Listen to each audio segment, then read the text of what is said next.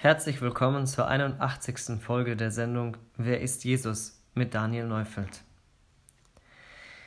Eigentlich hatte Johannes sein Evangelium abgeschlossen. Ich stelle mir vor, wie der greise Apostel die Feder zur Seite legte, sich die Augen rieb und zufrieden lächelte. Doch dann entführten ihn seine Gedanken zurück in die Vergangenheit, und es fiel ihm eine Geschichte ein, die, so dachte er, nicht fehlen durfte. Darum tauchte er die Feder erneut ein und schrieb das 21. Kapitel. Danach offenbarte sich Jesus den Jüngern wiederum am See von Tiberias. Der See von Tiberias oder auch bekannt als See Genezareth war der See, an dem Johannes aufgewachsen war. Schon früh hatten er und sein älterer Bruder Jakobus ihrem Vater Zebedeus zum Fischfang begleiten dürfen. Mit der Fischerei bestritten sie ihren Lebensunterhalt und manchmal konnte der Vater auch Tagelöhner anheuern, um die vielen Fische schnellstmöglichst zum Markt zu bringen, um sie dort zu verkaufen. Eines Tages erschien ihnen Jesus. Sie waren gerade dabei gewesen, ihre Netze zu flicken, als Petrus und Andreas sie um Hilfe riefen. Auf Geheiß von Jesus hatten die beiden die ebenfalls Fischer waren, ihre Netze um die Mittagszeit noch einmal ausgeworfen und dabei den Fang ihres Lebens gemacht. Genau an diesem Tag erkannten alle vier, dass das Leben mehr als Fische zu bieten hatte. Und aus diesem Grund ließen sie alles stehen und liegen und folgten Jesus nach. Dreieinhalb Jahre waren vergangen. Nun bestellte Jesus sie gerade an diesem See um sich ihnen zu offenbaren. Er offenbarte sich aber so. Es waren beisammen Simon Petrus und Thomas, der Zwilling genannt wird, und Nathanael von Kana in Galiläa und die Söhne des Zebedäus und zwei andere von seinen Jüngern. Simon Petrus spricht zu ihnen, ich gehe fischen. Sie sprechen zu ihm, so kommen wir auch mit dir. Da gingen sie hinaus und stiegen sogleich in das Schiff. Sehen Sie, der arme Petrus war mit den Ereignissen der vergangenen Tage schwer überfordert. Zuerst hatte er Jesus verleugnet. Dann wurde dieser hingerichtet. Somit brach für ihn die Welt zusammen und schließlich stand er von den Toten auf. Kein Wunder, dass Petrus die Flucht in den normalen Alltag suchte, und dieser bestand aus der Fischerei, welche in diesem Moment einen ungeheuren Reiz auf ihn ausübte. Jeder Christ kennt solche Phasen in seinem Leben. Dauernd schwebt einem das eigene Versagen vor Augen und die Freude an Jesus ist verschwunden. Da kommt plötzlich ein unbeschreibliches Sehnen nach dem alten Leben hoch und reißt einen förmlich fort. Irgendwie hat man vergessen, dass dieses Leben gar nicht so romantisch ist, wie es scheint, dass es den Menschen nur noch durstiger und unzufriedener macht um ihn am Ende völlig zu enttäuschen.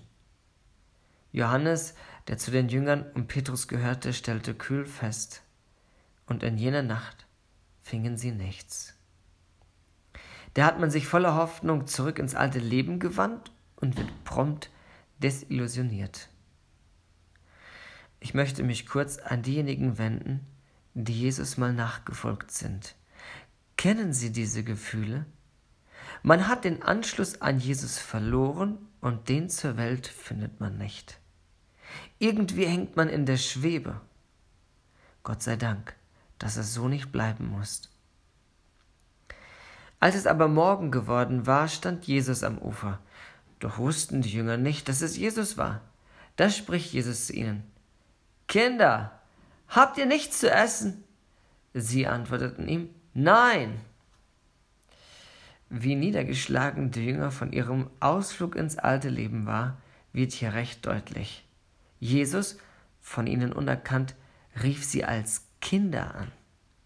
Erwachsene lassen sich selten so ansprechen. Außerdem geben sie ehrlich zu, dass sie nichts zu essen haben. Genau dies ist der erste Schritt zurück in die Nachfolge.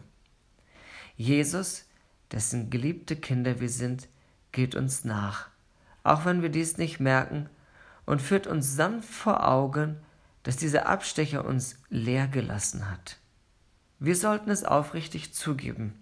Erst dann kann er uns auch helfen. Er aber sprach zu ihnen, Werft das Netz auf der rechten Seite des Schiffes aus, so werdet ihr es finden. Da warfen sie es aus und konnten es nicht mehr einziehen wegen der Menge der Fische. Was Jesus hier tut, kann ich nur schwer nachvollziehen. Er macht ihnen keine Vorwürfe, sondern sorgt dafür, dass die Netze voll werden. Das war bei der Berufung so gewesen und das wiederholte er hier auch. Hatte das Pech sie für Jesus geöffnet, so schenkt er ihnen das Glück. Wäre ihre Sehnsucht nicht mehr gewesen als ein erfolgreicher Fischfang, so hätten sie sich bei Jesus vom Herzen bedankt, um ihren Erfolg anschließend zu genießen. Aber hinter diesem Abstecher war viel mehr. Die Suche nach dem Glück, das sie verloren hatten. Das erklärt auch die Reaktion der Jünger auf die übervollen Netze. Da spricht der Jünger, den Jesus lieb hatte, zu Simon Petrus, es ist der Herr. Die Parallelen von der ersten Berufung zu diesem Fischfang waren für den jungen Johannes so deutlich, dass er ganz genau wusste, dass der Mann am Ufer kein anderer als Jesus sein konnte. Petrus war dagegen nicht von selbst darauf gekommen. Als nun Simon Petrus hörte, dass es der Herr sei, gürtete er das Obergewand um sich, denn er war nur im Untergewand, und warf sich in den See. Die anderen Jünger aber kamen mit dem Schiff, denn sie waren nicht fern vom Land, sondern etwa 200 Ellen weit, also das entspricht etwa 100 Meter, und zogen das Netz mit den Fischen nach. Die Reaktion von Petrus entspricht seinem Temperament. Wäre er derjenige gewesen, der auf die Idee kam, wieder, Jesu, wieder fischen zu gehen, so war er auch der Erste, der ein neues Ziel verfolgte, nämlich Jesus zu treffen. Ahnte er es, dass Jesus ihm eine zweite Chance geben würde? An dem Tag, als Jesus ihn von den Netzen rief, da hatten sie ihre Netze auf den Befehl Jesu ausgeworfen. Doch bevor sie es taten, äußerte Petrus seine Bedenken. Meister, wir haben die ganze Nacht hindurch gearbeitet und nichts gefangen. Aber auf dein Wort will ich das Netz auswerfen. Lukas Kapitel 5, Vers 5. Vielleicht hat er gedacht, Jesus sei ein ausgezeichneter Tischler, aber von Fischfang hat er keine Ahnung. Nun, damit er ihm glaube, würde er das Netz auswerfen. Wie ich schon erzählt habe, machte Petrus kurz darauf den Fang seines Lebens. Das löste in Petrus nicht helle Begeisterung aus, nein, vielmehr fühlte er sich schuldig, an die Allmacht Jesu gezweifelt zu haben. Lukas berichtet weiter in den Versen 8 und 9, als aber Simon Petrus das sah, fiel er zu den Knien Jesu nieder und sprach, Herr, geh von mir weg, denn ich bin ein sündiger Mensch. Denn ein Schrecken überkam ihn und alle, die bei ihm waren, wegen des Fischzugs, den sie gemacht hatten. Die Antwort Jesu war, Fürchte dich nicht, von nun an sollst du Menschen fangen. Jesus geht mit Versagern ganz anders um, als man das in unserer Gesellschaft tut.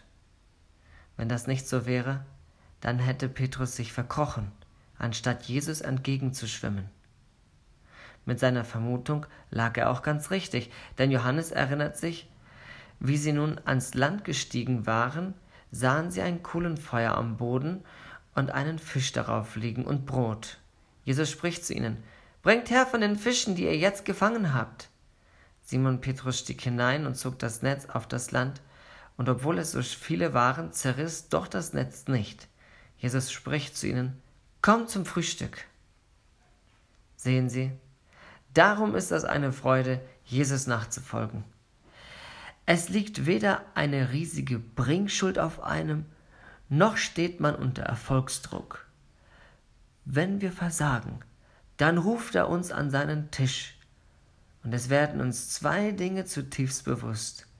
Zum einen, dass er von unserem Wirken total unabhängig ist. und zum anderen, dass er uns dennoch gebrauchen möchte. Er ist ein Gott der Vergebung. Johannes erzählt von einer merkwürdigen Stille. Aber keiner seiner Jünger wagte ihn zu fragen, wer bist du? Denn sie wussten, dass es der Herr war.